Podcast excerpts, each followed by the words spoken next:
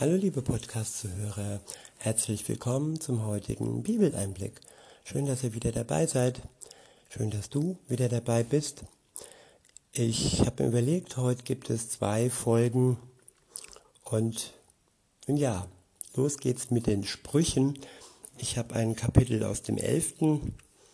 Äh, auf äh, das Kapitel 11 aus den Sprüchen gefunden und ich benutze mal wieder die Übersetzung Neues Leben.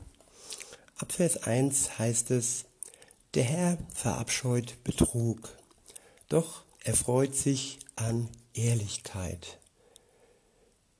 Ja, Ehrlichkeit, die von Herzen kommt, die so wohltuend und Ehrlichkeit ist manchmal aber auch schwer und trifft und ist nicht immer leicht verdaulich. Ehrliche Worte sollten uns aber lieber sein wie betrügerische Worte.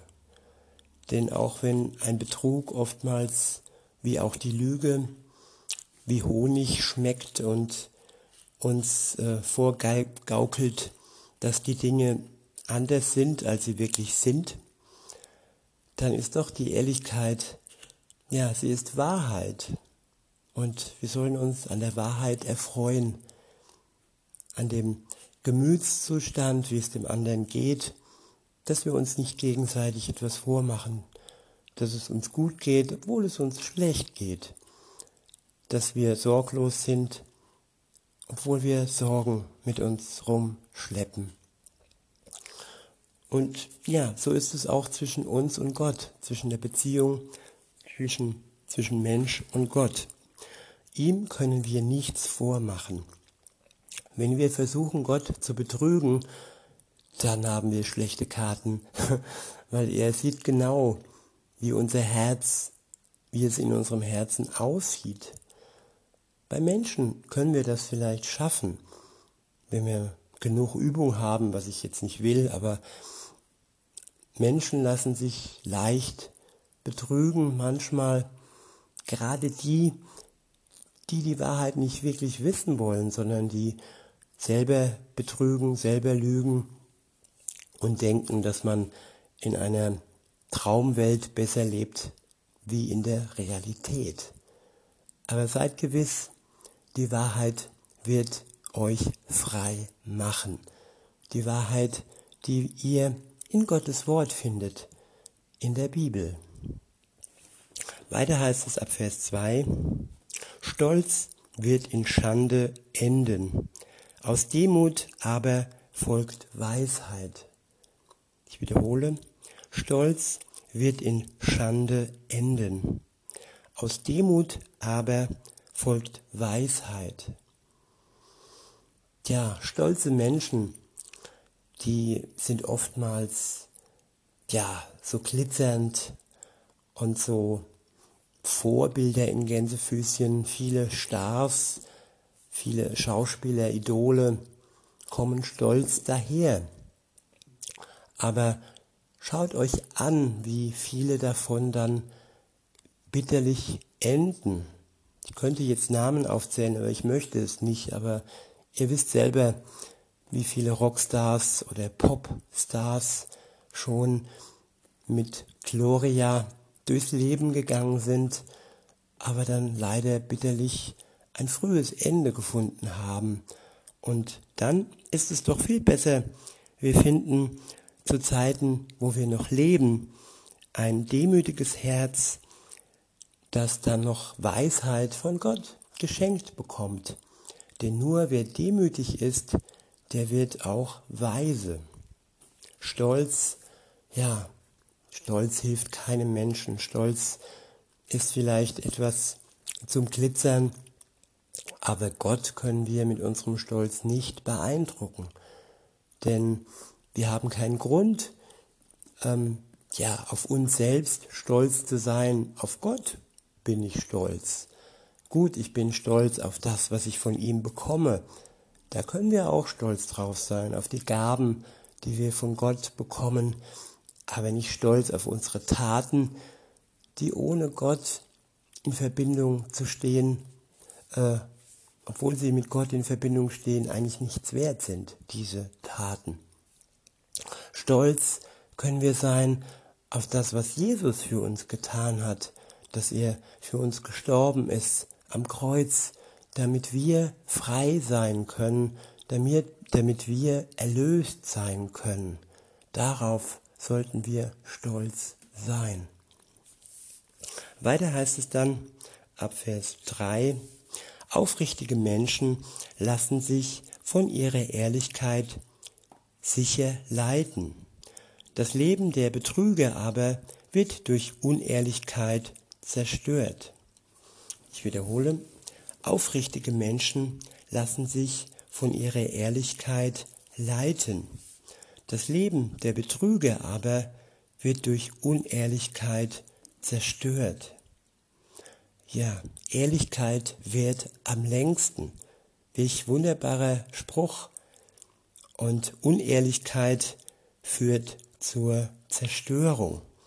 Das sollte dieser Spruch eigentlich noch als, ja, als B, als Folge, Nebensatz mit sich tragen. Denn Unehrlichkeit, ja, ist das, was uns zerstört. Aber aufrichtig sein und ehrlich sein, das bringt uns ein reines Gewissen und das bringt uns auch gute Beziehungen zu den Menschen, die unsere Aufrichtigkeit und die unsere Ehrlichkeit schätzen. Also ich schätze Menschen, die ehrlich zu mir sind, auch wenn das Kritik ist, auch wenn das irgendwie ja Worte sind, die nicht so gut schmecken wie Honig, dann ist mir das mehr wert als Hollywood und so weiter. Ab Vers 4 heißt es, Reichtum ist nutzlos am Tag des Gerichts. Gerechtigkeit aber rettet vor dem Tod. Ich wiederhole, Reichtum ist nutzlos am Tag des Gerichts. Gerechtigkeit aber rettet vor dem Tod. Ja, die meisten oder viele Menschen sind damit beschäftigt, ihren Reichtum zu vergrößern, ihren Gewinn zu steigern, ihr Leben ähm, maximal auszukosten, sage ich mal, und ja, alle PS-Zahlen, die möglich sind im Auto, auszukosten. Aber all das ist nichts wert, wenn wir es im Blick auf den letzten Tag sehen, nämlich den Tag des Gerichts. Dann, wenn Jesus wiederkommt, zurückkommt auf die Erde, um zu richten die Lebenden und die Toten.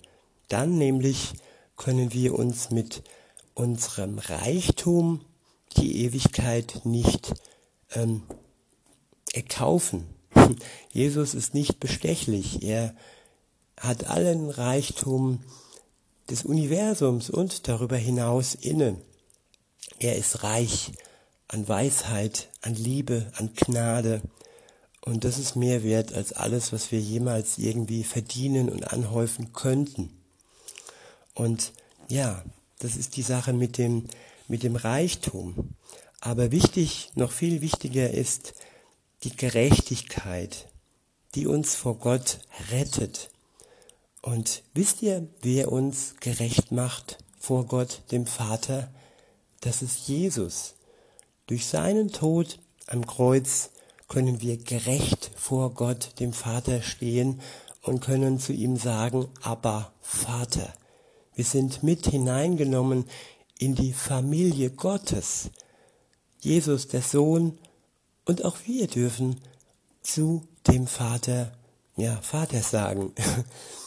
Und dies alles nur, wenn wir in Anspruch nehmen, was Jesus für uns getan hat.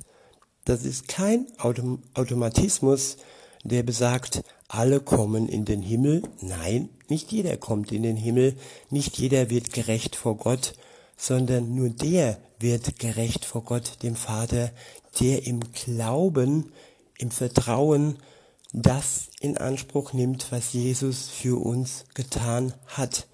Nämlich, dass er am Kreuz für uns gestorben ist, wegen unserer Schuld, wegen unserer Sünden.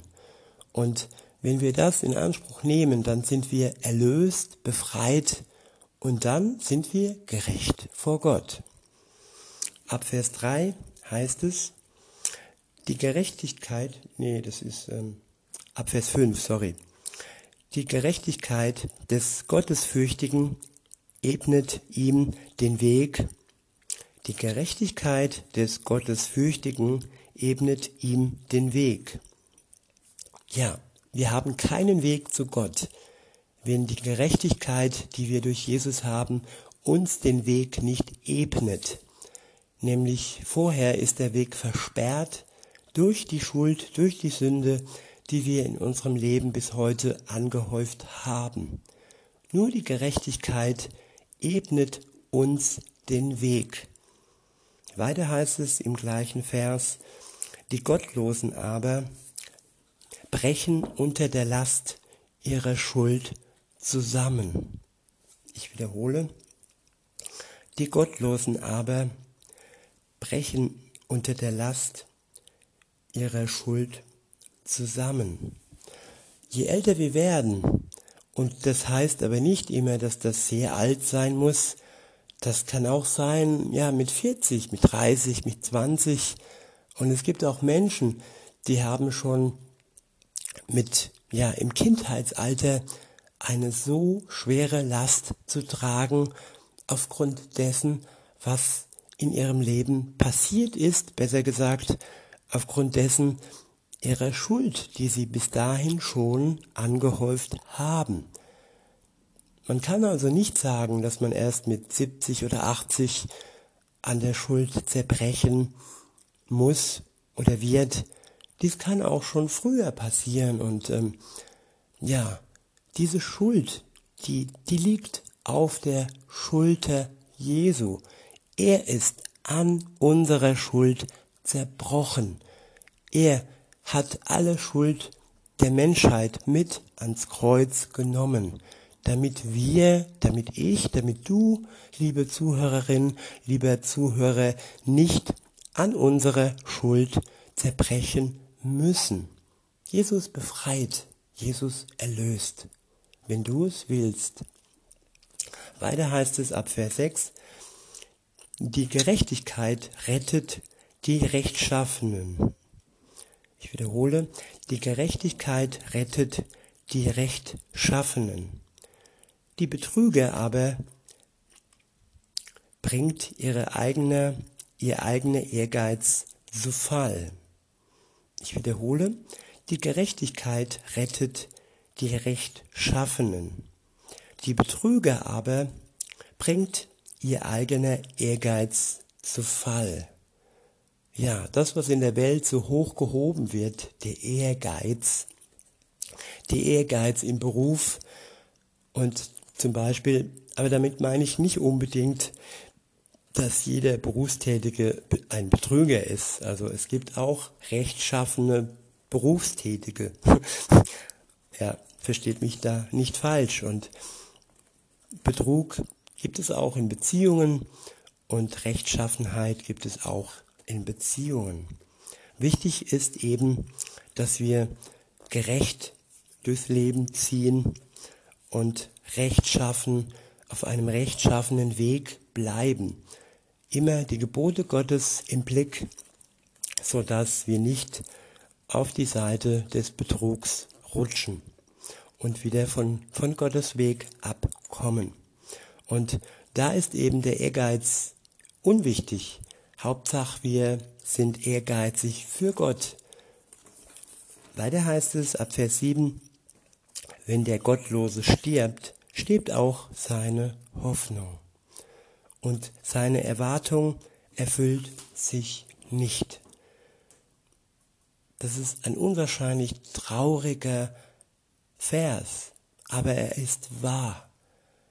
Und wir sollten ehrlich sein und nicht solche Sprüche sagen, wenn wir nicht wirklich sicher sind, wie, ja, er ist jetzt bei Gott im Himmel. Wie oft höre ich das? Aber ja, die Hoffnung und die Verbundenheit mit Gott, können wir nicht bestimmen. Die kennt nur Gott und der, der mit ihm verbunden ist. Und nur wer verbunden ist, der wird auch bei Gott im Himmel sein. Und wenn aber, und das ist das Traurige, wenn der Gottlose stirbt, dann, stimmt, dann stirbt auch seine Hoffnung. Und seine, all seine Erwartungen, die er hatte im Leben, ähm, sie wird nicht erfüllt. Ja, in Vers 8 heißt es dann, Gott rettet den Gottesfürchtigen aus der Gefahr. Wenn du mit Gott unterwegs bist, wenn du ihn ehrst und ihn in Gänsefüßchen fürchtest, fürchten heißt hier nicht ähm, ja Angst haben, sondern fürchten heißt hier Ehrfurcht und Vertrauen und auch Liebe, ja, in ihm, mit ihm zu sein, in ihm zu sein und ja, ihn zu achten. Und dann wird er uns aus der Gefahr erretten. Und die größte Gefahr, die man sich vorstellen kann, ist die Gefahr des Todes. Es kann so viel passieren auf der Welt, so viele Krankheiten, aus denen wir heraus wieder genesen können oder auch wenn wir, wenn eine Behinderung zurückbleibt, Rollstuhl und so weiter. Das ist alles dramatisch. Aber die größte Gefahr, die wir haben und die auch jeden treffen wird, das ist der Tod. Und gerade, gerade aus dieser größten Gefahr rettet Gott den Gottesfürchtigen.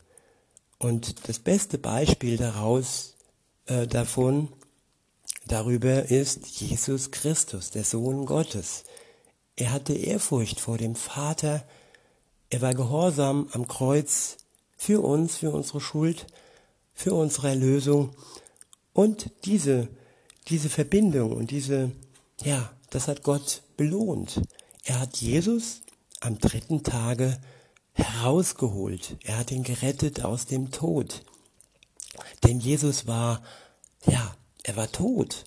Und eine große Macht war nötig, um ihn da herauszuholen. Und das war Gott der Vater. Jesus hat zwar Menschen zu Lebzeiten aus dem Tode erweckt. Das tat er aus der Kraft des Vaters heraus. Und aber als er selber tot war, war sein Vater ihm treu und hat ihn am dritten Tage aus dem Tod herausgeholt und Jesus ist wahrhaftig auferstanden. Halleluja.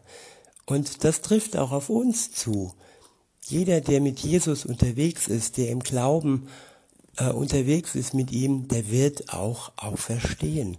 Er wird uns herausholen aus dem Tod, nicht zum Gericht, nicht zur Verurteilung, sondern als Gerechte und als Familienmitglieder und als die, die im Himmel äh, schon eine Eigentumswohnung haben, ein Geschenk, eine Wohnung, wo sie dann leben werden das ist das eine. Und dann auch der neue Körper, Marke Himmel. Den bekommen wir natürlich auch. Ich wiederhole nochmal und lese dann weiter den Vers 8.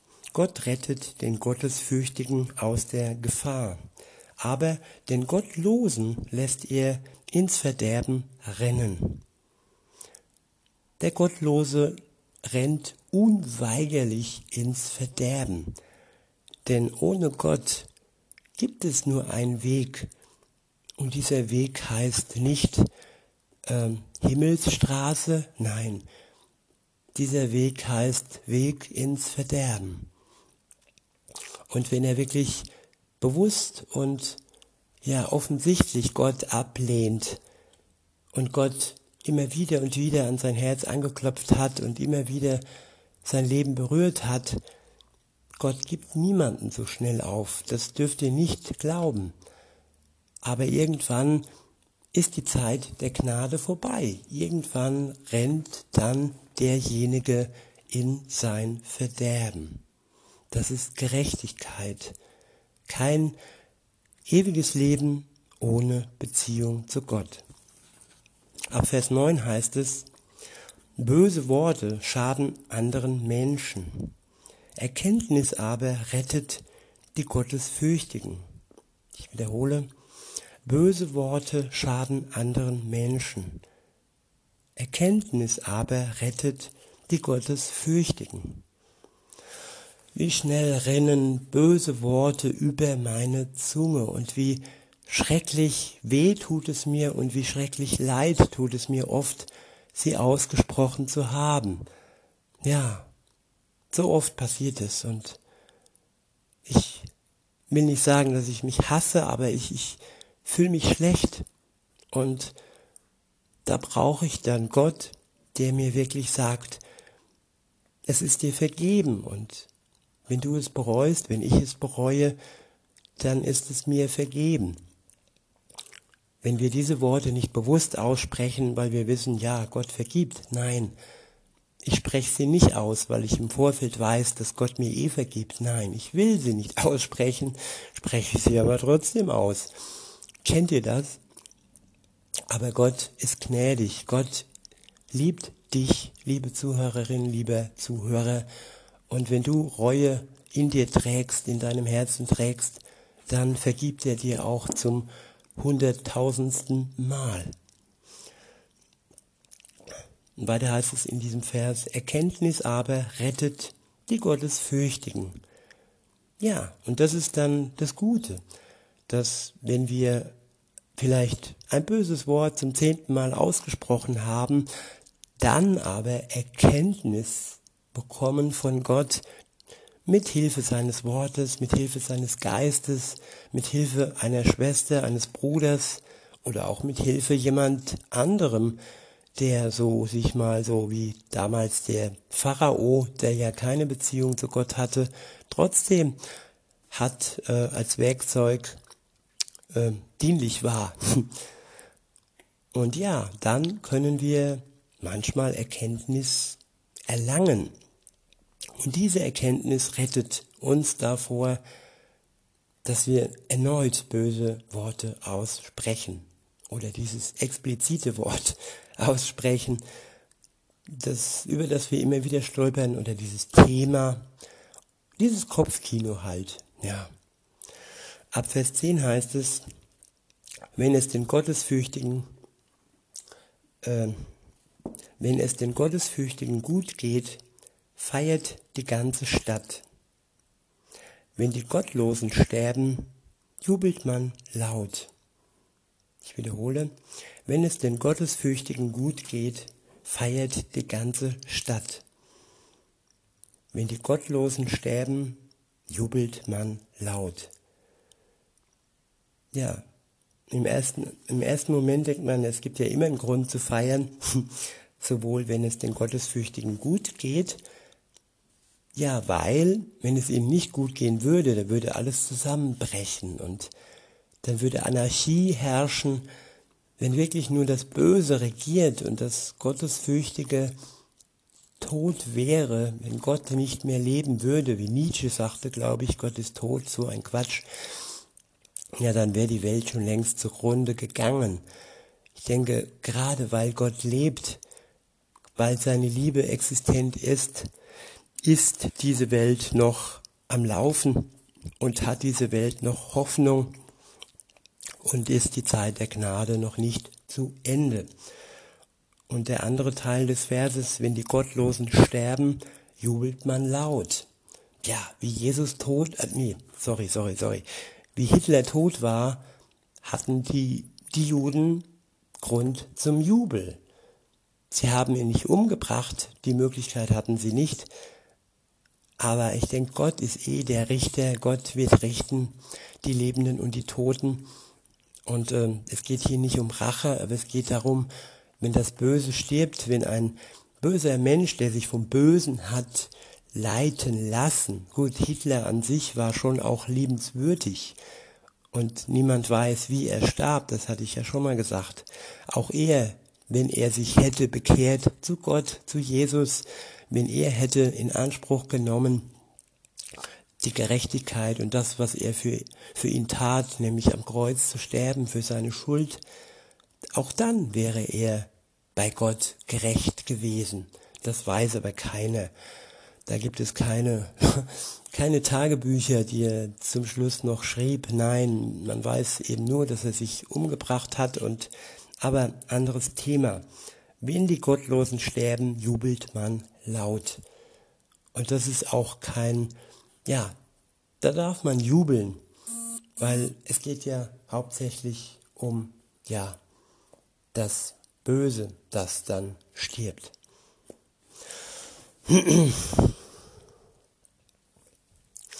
Ab Vers 11 heißt es, durch den Segen der aufrichtigen Menschen gelangt eine Stadt zu Wohlstand. Das Gerede der Gottlosen aber bringt sie zum Einsturz. Es ist dumm, einen anderen zu verspotten. Wer klug ist, schweigt. Ja, schweigen. Reden ist Silber, Schweigen ist Gold, heißt dieser Spruch. Und dann lieber sein Frust Gott abgeben, gegen die Wand reden, als irgendwie sein Frust an Menschen auszulassen und noch schlimmer sie zu verspotten. Ja, der Mensch ist schnell mit der Zunge und ich bin schnell mit der Zunge. Glaubt mir, ja, Gott hilft und Gott verzeiht auch, wenn wir Reu, ein reuiges Herz haben. Weiter heißt es ab Vers 13, wer über andere klatscht, plaudert Geheimnisse aus. Wer jedoch zuverlässig ist, behält ein Geheimnis für sich. Ohne weise Führung geht ein Volk zugrunde. Mit vielen Ratgebern aber lebt es sicher. Gefährlich ist es, für einen Fremden zu bürgen Besser ist es, die Bürgschaft abzulehnen. Schöne Frauen erlangen Ansehen und skrupellose Männer bringen es zu Reichtum. Freundlichkeit nährt deine Seele, doch wenn du Unbarmherzigkeit bist, zerstörst du dich selbst. Ich wiederhole, Freundlichkeit ernährt deine Seele. Doch wenn du un unbarmherzig bist, zerstörst du dich selbst. Ja, freundlich sein, das ist ein Entschluss, das ist ein Wille. Wir haben die Wahl, freundliche Worte zu suchen, gerade dann, wenn es eigentlich für andere dran wäre, unbarmherzig zu sein. Aber wer unbarmherzig ist, der zerstört sich selbst. Also lasst uns freundlich sein. Mit Gottes Hilfe, mit seinem Geist, mit seiner Liebe und nicht nur mit der menschlichen Hollywood-Kraft. Ab Vers 18 heißt es, gottlose Menschen werden für den Augenblick reich. Wer aber gerecht handelt, dessen Lohn ist von Dauer. Gottlose Menschen werden für den Augenblick reich. Wer aber gerecht handelt, dessen Lohn ist von Dauer. Im, in Gottes Sinn, im Gottes Sinn zu handeln, eben gerecht zu handeln, der hat einen dauerhaften Lohn, der über dieses Leben hinaus reicht und nicht nur einen Augenblick anhält, einen irdischen ja, Augenblick in unserem irdischen Körper. Ab Vers 19 heißt es, gerechte Menschen finden das Leben, ungerechte Menschen finden den Tod. Ich wiederhole, gerechte Menschen finden das Leben, ungerechte Menschen finden den Tod. Wie gesagt, Gerechtigkeit durch Gott. Und wenn wir durch Gott gerecht sind, haben wir das ewige Leben, wir haben die Auferstehung. Wenn wir ein ungerechtes Leben führen, dann finden wir dadurch nur den Tod. Ab Vers 20 heißt es, der Herr verabscheut Menschen mit falschem Herzen. Doch er hat Freude an Menschen, die ein rechtschaffenes Leben führen. Kennt ihr das, wenn man euch anlächelt, aber ihr den Eindruck habt, dass dieses Lächeln falsch ist? Und das scheint dann aus einem falschen Herzen heraus. Ja, das Lächeln ist ein Widerschall eines falschen Herzens. Und wer aber rechtschaffen ist, gerecht durch Gott ist, der, ja, hat ein gutes Leben und dessen Lächeln wird auch freundlich und liebevoll rüberkommen. Ab Vers 21 heißt es, sicher ist, dass böse Menschen bestraft werden. Die Nachkommen der Gottesfürchtigen aber werden gerettet. Und auch hier wieder Gerechtigkeit. Wenn ihr Menschen in eurem Umfeld habt, ausgenommen jetzt mal uns selbst, wir sind auch böse, aber böse Menschen um uns herum, diese Böshaftigkeit wird bestraft. Gott ist gerecht. Er wird es richten am letzten Tag. Und auch wenn wir uns im Moment schlecht behandelt fühlen und auch wenn zum Beispiel Gerichte uns kein Recht verschaffen, das mag auch manchmal sein, dass Richter eben nicht rechtschaffen sind. Nicht jeder lässt sich bestechen oder nicht jeder hat Angst vor der Scharia oder sonst wie oder sonst wo. Nein, Gott wird Gerechtigkeit schaffen am Ende. Das steht fest. Ab Vers 22 heißt es, eine schöne Frau ohne Schamgefühl ist wie ein goldener Ring in der Nase eines Schweins. Ich wiederhole, eine schöne Frau ohne Schamgefühl ist wie ein goldener Ring in der Nase eines Schweins. Was jetzt nicht heißen mag, dass Schweine hässlich sind, aber ja, ich denke, es geht darum, dass es hier um äußerliche Schönheit geht und dass diese sogenannte Schönheit, wenn die Frau kein Schamgefühl hat, in Gottes Augen nicht das ist, was sie ausstrahlen könnte. Sie ist nur halb schön, wenn überhaupt schön. Ihr Scham, ihre Schamlosigkeit ist hässlich. Es geht hier um die Sünde, es geht hier nicht um den Mensch und auch nicht um Schweine. Ab Vers 23 heißt es, die Wünsche der Gottesfürchtigen führen zum Guten. Die Erfahrungen der Gottlosen enden im Zorn.